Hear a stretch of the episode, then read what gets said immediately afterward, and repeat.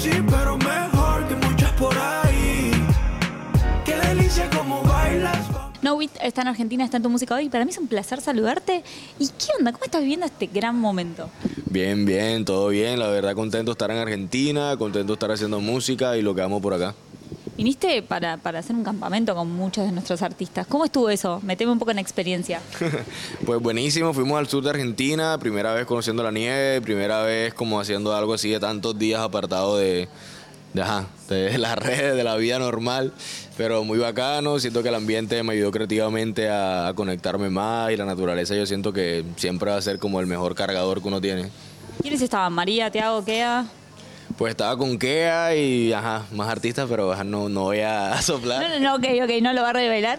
Eh, meteme un poco en cómo es un, un campo de música para los que nunca fuimos. O sea, por ejemplo, ¿cómo nacen las canciones? Están ahí ranchando y van apareciendo cosas, lleva uno alguna propuesta. ¿Cómo será eso? Claro, depende, hay varias opciones. La mayoría de las veces siempre se hace liado con, con, la música, con alguna base armónica, sea, no sé, salimos con una guitarrita por ahí, o si no, algún productor pone un beat un poquito y tenemos cierta idea. Por lo general yo siento que los camps son efectivos cuando se genera por lo menos una como algo conceptual, así como el colegio, que no sé, vamos a hacer, no sé, las células. Entonces la célula tiene estas cosas, estas cosas. Siento que, no sé, vamos a, hacer un concepto donde vamos a hacer canciones, no sé, de amor. Entonces, bueno, puede ser amor, puede ser que la dejé, que me enamoré, que peleamos, que no. Como que empezamos a definir y tratamos de ir específicos a, a buscar los conceptos. Ahora, clave la gente con la que estás compartiendo, ¿no? Recién, por ejemplo, lo mencionabas a eh, es muy importante la gente que te rodea, imagino, para ese momento creativo. Sí, sí, hoy igual estoy como en su tierra, así que prácticamente son mis anfitriones en esa parte y siento que me, me, dan tremenda hospitalidad y creativamente hay mucha conexión. Con él vengo trabajando no solamente como artista, sino como productor hace tiempito. Con ayer me llamó mi ex, hemos hecho bien chula, otro tipo de canciones. Él sabe que siempre cuenta conmigo. Yo ahorita como productor estoy un poquito apartado, no estoy produciendo casi, sino estoy enfocado en mi proyecto como cantante, pero igual o sea, vamos a hacer música cuando se me da la oportunidad o cualquier cosa ahí con la música. Ahora, ¿cómo nace esa relación? ¿Cómo se dio el vínculo entre ustedes?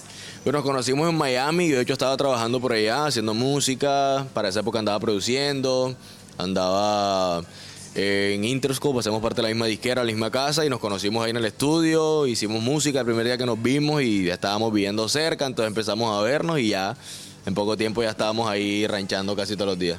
¿Qué, qué, por, por, qué con él? ¿Qué, ¿Qué, es lo lindo de trabajar con Kea?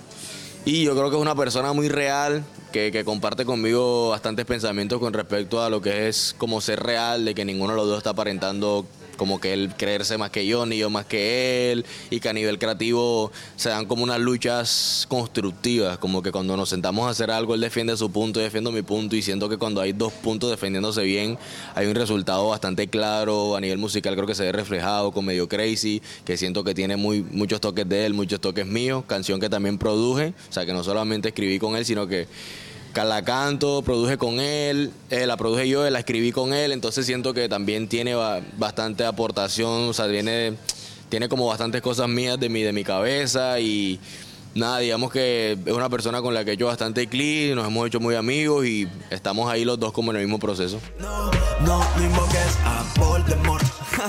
yeah. Si confía, baby. Y ahora lanzaron la bomba, lanzaron el remix y primero saber cómo se vivió ese lanzamiento. Pues súper bien, el remix de verdad que ha sido una canción que me encanta, junto a FMK, Rusher, que también le están dando amor de hace rato, Ingratax por parte de México, Jun de, de Puerto Rico, siento que hay bastantes países en esa canción metiéndole su sazón y, el resultado es como bastante rico yo creo que a nivel musical. Ahora, ¿cómo por, por, qué todos ellos para acompañarte en esta colaboración? Eh, ¿Y cuándo nace la idea de hacer el remix? Bueno, la idea del remix, eh, como que apenas salió la canción empezó a surgirse. Uno, uno de las personas que también más hizo que el remix como que empezara a coger hype fue Coscu, un streamer de acá que apenas escuchó la canción empezó a dar amor, empezó a dar amor y empezó a, a Rusher, por ejemplo, que lo cogieron un stream, le dijo que te montas al remix y así como que se fue ahí como creciendo la ola y ya prácticamente entre que y yo nos sentamos a ver quién, quiénes se podían sumar, quiénes de verdad como que eran, les gustaba la canción, porque tampoco queríamos montar personas que le meten pero no tenían amor hacia la canción. Entonces digamos que las personas que hoy están en el remix son artistas muy duros, que le metieron muy duro sus partes y que también o sea, aman la canción como nosotros. ¿Se disfrutó el proceso para, para esta nueva versión de la canción? Sí, yo creo que sí, fue un poquito tedioso con temas de tiempo, y que cada quien obviamente, tal artista estaba en gira, el otro estaba en esto, el otro estaba, no sé, lanzando un álbum, entonces fue como cuestión de coordinar, por eso se hizo un poquito larga la espera, pero nada, yo creo que llegó el momento en el que todo coincidió y salió la canción. ¿Y el video, por ejemplo? El video sí fue un proceso largo, a mí me tocó ir a México para grabar con Ingratax, luego yo le grabé con Jun en Chile, él estaba en Chile y aquí pues grabé con FMK, con Rusher y con Kea. Y sí, hiciste una girita ahí. Eh, ¿Disfrutás el proceso de los videos? Hice una girita, o sea, yo disfruto el proceso de grabar, de pronto lo que no disfruto es como quien dice cuando uno cocina, lavar los platos. Ahora, por ejemplo, cuando estás en una jornada, suelen ser largas las jornadas de, rodaje. Llega un punto que decís, che, me quiero ir, me quiero bajar, ya está, o, no, o esas horas también. Sí, yo disfruto todo el proceso, lo que no disfruto es lo que está detrás, el, no sé, el de pronto levantarse temprano, el viaje de dos escalas, tres escalas, o todo ese proceso es lo que no me gusta, pero de estar todo el día ahí en la cámara me gusta, no tanto por literal estar enfrente de una cámara, sino porque siento que hace parte de la canción a la final del proceso visual también. Entonces, me gusta igual que hacer música, grabar un video. Chica fresa le gusta Tini, maneja un mini, rompe las redes cuando se pone bikini. Tenemos que hablar también de, la colaboración con Oscu, el número uno. ¿Qué, onda? ¿Cómo, primero, ¿cómo se dio ese junte? Eh, ¿Y todo lo que pasó con la canción lo esperabas en el momento que te subiste? Digamos que se podría decir que lo esperaban pero no de una forma tan grande. O sea, conocí a Oscu una vez en un, en un lanzamiento de una canción, fuimos a un evento, nos conocimos ahí, empezamos a hablar. Mi manager, con el manager de él empezaron a hablar, nos juntamos, hicimos la canción con Stani, que es un productor.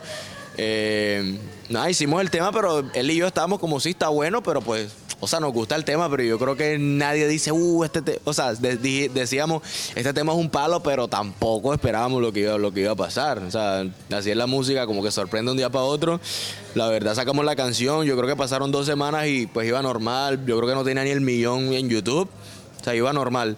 Y de la nada, pues empezó a reventar, empezó a, llegar a la gente adecuada. Yo creo que, empezó a, darle push en TikTok, en las redes. Y el tema se fue, se fue yendo y terminó ya en listas de, países, en Spotify, en todo. Yo creo que sigue por ahí todavía manteniéndose. Y ha sido un tema que obviamente siento que nos ha aportado mucho a los dos, nos ha abierto puertas. Y a Oscu también le tengo bastante cariño, tenemos una buena amistad. Y espero obviamente seguir haciendo música con él también.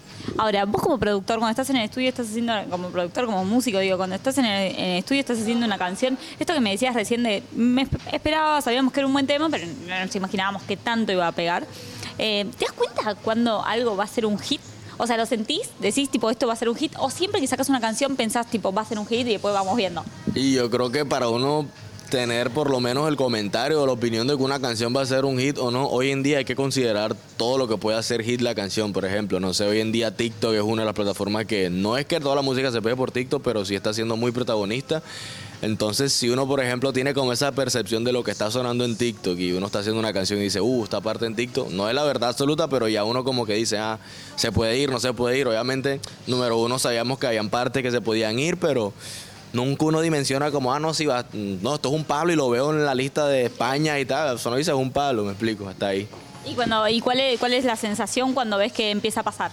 Cuando ves que empieza a estar en, las listas de todos los países, cuando ves que está número uno en una plataforma como TikTok y así sucesivamente. Pues en mi caso yo creo que es un poquito de satisfacción acerca de la recompensa, como que tanto trabajo, las horas de estudio, la energía que uno deposita ahí en esa obra de arte, si se puede decir, es como una recompensa de que la gente pueda conectarse. La recompensa no lo veo tanto como, ah, se está pegando el tema, sino más bien como, ah, mucha gente se está conectando con lo que quisimos plasmar. Eso es lo que a mí me, como que me llena y pues es la motivación de seguir haciendo música y eso.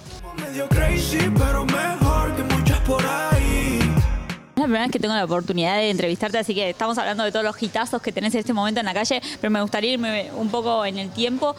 ¿Cuándo arranca tu vínculo con la música? ¿Viste ese primer recuerdo que tenés en lo musical? ¿Cuándo es?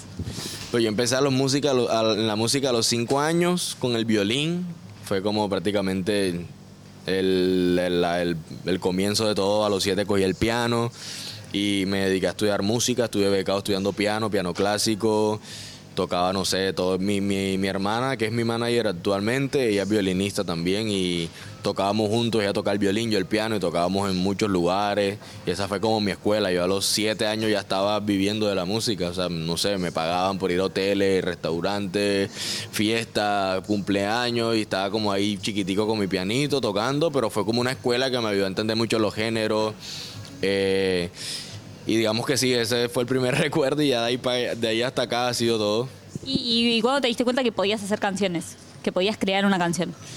Bueno, cuando estaba en la época del colegio, por ahí ya terminando de graduarme de, de- de la escuela, que estaba chiquito todavía, yo me creía Martin Garrix, por ejemplo, como que hacía electrónica y cosas en el computador todas feitas, pero fue como el comienzo de, de, poder empezar a entender como, ah, que aquí se puede hacer esto, se pueden poner instrumentos, puedo poner 10 saxofones, 5 trompetas, un piano, batería, y ahí como que me fui dando cuenta que también me gustaba, obviamente no me había dedicado 100%, luego hice un semestre en la universidad de piano jazz.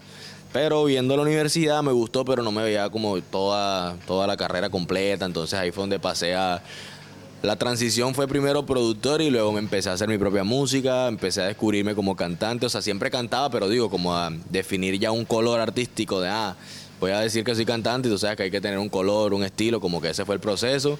Duré por ahí un año y luego lancé mi primera canción que se llama Ontas que fue un tema que se fue viral en, en Santa Marta, donde soy yo en Colombia, y fue como que yo dije, ah, bueno, a la, gente le gusta lo que hago, y ahí pues me empecé a dedicar a cantar. Ahora, recién eh, cuando, cuando te escuchaba hablar pensaba, eh, me, me decías esto de, hacía cosas feitas, pero iba haciendo cosas y descubriendo. Cu- ¿Cuándo te acordás de esa canción que dijiste, che, esto está bueno, esto no, no es más feito, o sea, está bien lo que estoy haciendo? Yo creo que esa canción, no, fue, no, no me acuerdo de la primera, pero sí fue una época en donde ya pude como, como estudiar. Yo soy una persona bastante apasionada, cuando algo me gusta me envicio, o sea, mucho, soy no dormir y, literal mis horas de estudio de, de, de escri- de escritura, de composición, de estudiar mi voz y de producir eran días enteros en mi cuarto encerrado sin salir, parecía, no sé, un vagabundo literal. No salía, el cuarto así todo lleno de domicilios, así, las 20 botellas de agua y de jugos ahí. Así en, o sea, te estoy pintando un panorama obviamente exagerado, pero en verdad sí era así cercano, porque era bien enviciado, no salía de mi cuarto, pero hasta que no tuviera así como que yo decía, esto está bueno, no salía y bueno, ya. Cuando saqué mi primera canción, digamos que ahí fue donde dije lo que hago me gusta. ¿Y, y ese proceso hoy para las canciones, o sea, cuando una canción sentís que está lista? ¿Es algo que lo sentís o en algún momento de- decís, "La- listo, la dejo acá, la abandono y ya está, o sea, no, no la toco más? Sí, hay canciones que uno las literal las empieza, no sé, hoy a las 7 de la noche y a las 10 ya la tengo lista porque estoy como bien activa y otras veces que llega un momento como que ahí como que se fue la musa y toca dejarla, a veces dura días, semanas, meses, años, tengo canciones que han durado años y después las saco, pero la idea es como siempre acordarse de qué es lo que uno sentía en ese momento para volver a retomar desde ese punto. Bueno, ¿y ahora qué se viene para vos? ¿Qué me puedes adelantar? Hablamos un poco del pasado, un poco del presente. Eh, quiero hablar un poco del futuro. Vamos a estar conociendo más colaboraciones por ahí con artistas argentinos. Vas a estar sacando música vos solo. ¿Qué onda? Sí, sí, de seguro vienen más colaboraciones, de seguro vendrá otro temita con Oku, de seguro vendrá otro tema, no sé, con Rusher, con los chicos, que ya siento que tenemos ahí una conexión musical. Y vengo con también música nueva solo. Este mes de septiembre viene una canción eh, que es de reggaetoncito así old school. Eh, es como algo así, un poquitico de reggaetón de la cuna y nada, vengo con musiquita así. Bueno, ahí vamos a estar. Entonces nosotros muy atentos a todo lo que se viene. Gracias por la nota y que siguen los éxitos. Listo, gracias a ustedes que estén activos por aquí, No Beat.